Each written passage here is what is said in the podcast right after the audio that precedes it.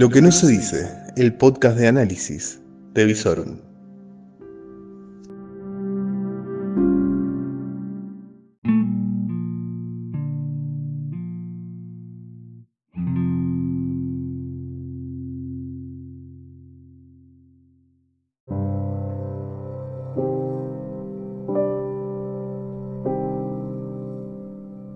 Reflexiones de una noche agitada, lo que necesitas saber al final de la jornada.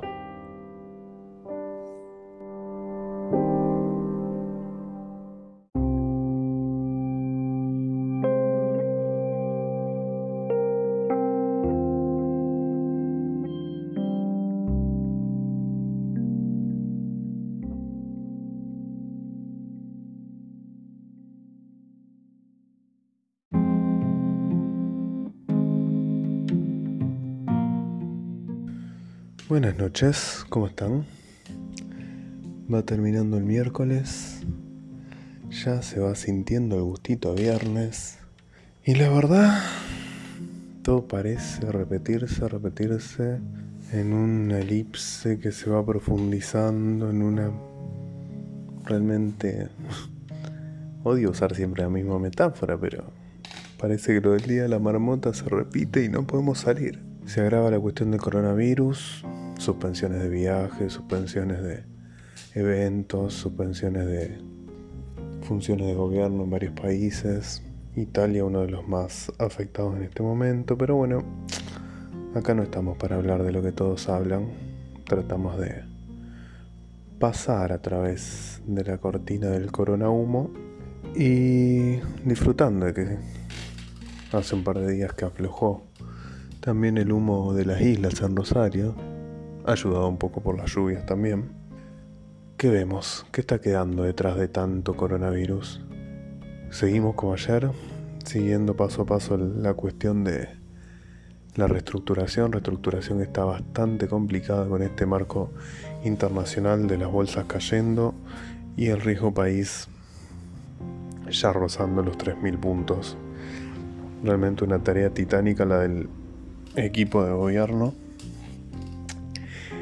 que va a tener que mostrar mucha cintura y mucha habilidad y realmente se va a ver si este gran académico, como se lo presentó a Guzmán, puede realmente en la práctica llevar a cabo una tarea tan compleja como siempre lo ha sido de renegociar una deuda argentina, es decir, una estafa más a los acreedores argentinos.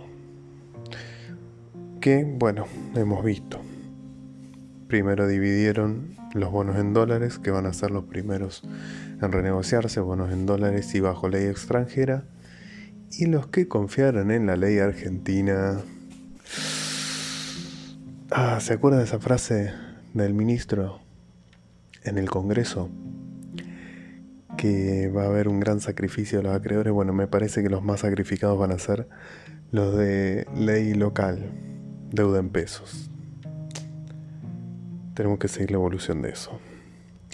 Por otro lado, Omar sigue presionando, Perotti, por el tema de la ley de necesidad pública. Esto es como un duelo frío casi de póker, como diría Alberto Fernández, en donde están jugando a ver quién le dobla la mano a quién entre Perotti y Lifshitz.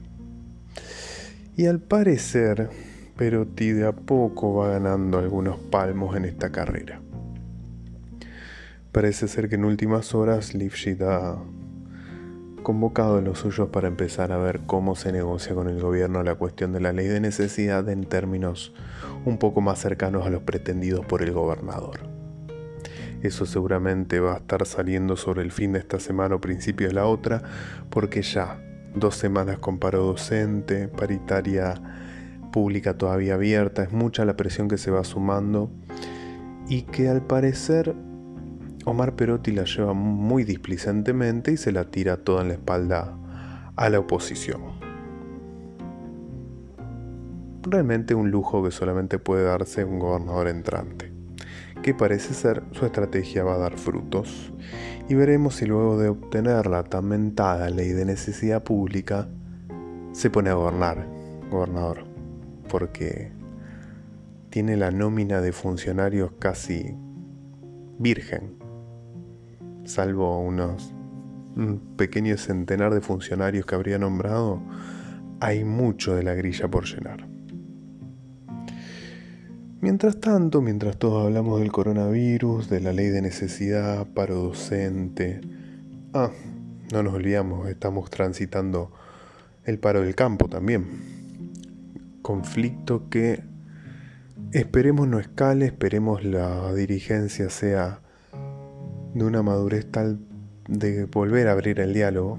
Creo que es un gesto que necesita dar el gobierno que no lo mostraría débil, sino que lo mostraría razonable, porque las circunstancias de precio internacionales que tiene el agro, más las circunstancias meteorológicas que no están siendo de lo más benévolas, salvo estas últimas lluvias que veremos si alcanzan para salvar la soja de segunda, por ejemplo.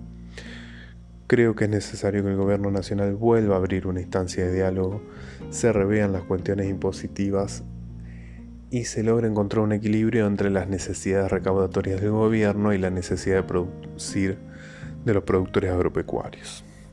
Porque hay que recordar una cosa. Miren esa suerte de segmentación que presentó el gobierno. Es muy sencillo. Quieren grabar más a los grandes y se olvidan de algo. Los grandes son los que más espalda tienen para producir menos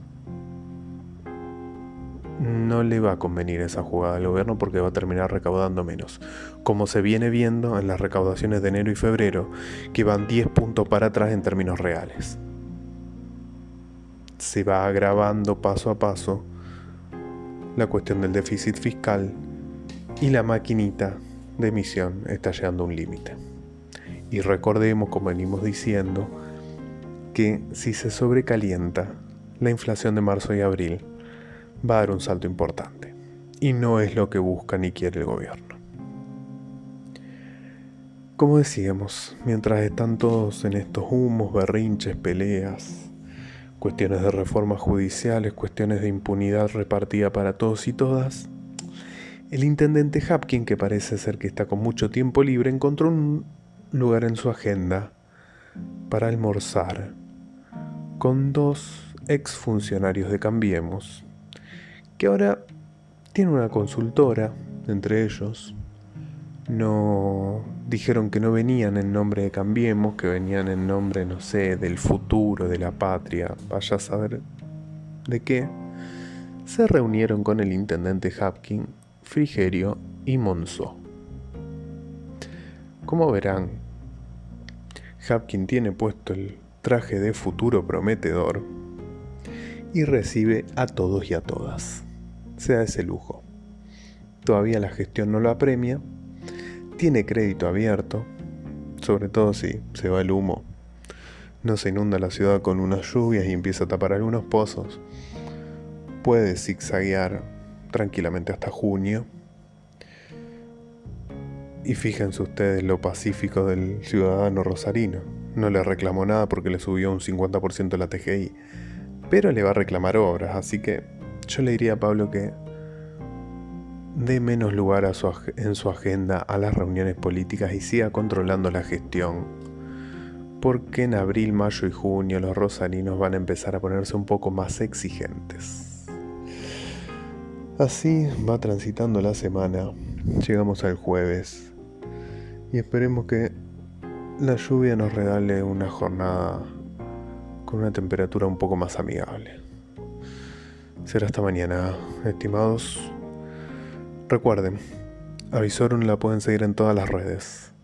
Pueden seguirnos en YouTube, pueden seguirnos en Instagram, pueden también visitar nuestra página web www.visorum.online y por supuesto en Facebook y estos podcasts que los pueden escuchar en Spotify, en Apple Podcasts, en Anchor, los podcasts de Lo que no se dice donde van a encontrar las alocuciones de la noche a mi cargo y la palabra de Julio Gallegos para el amanecer.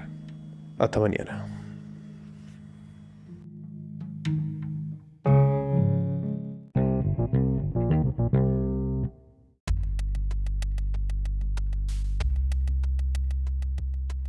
Epílogo de último momento. Estamos chequeando los mercados Parece ser que vamos a tener un jueves negro. Los mercados, tanto Wall Street como Japón como Europa, el petróleo, todo parece no tener piso. No se nos pasa nada Visorum. Hasta mañana.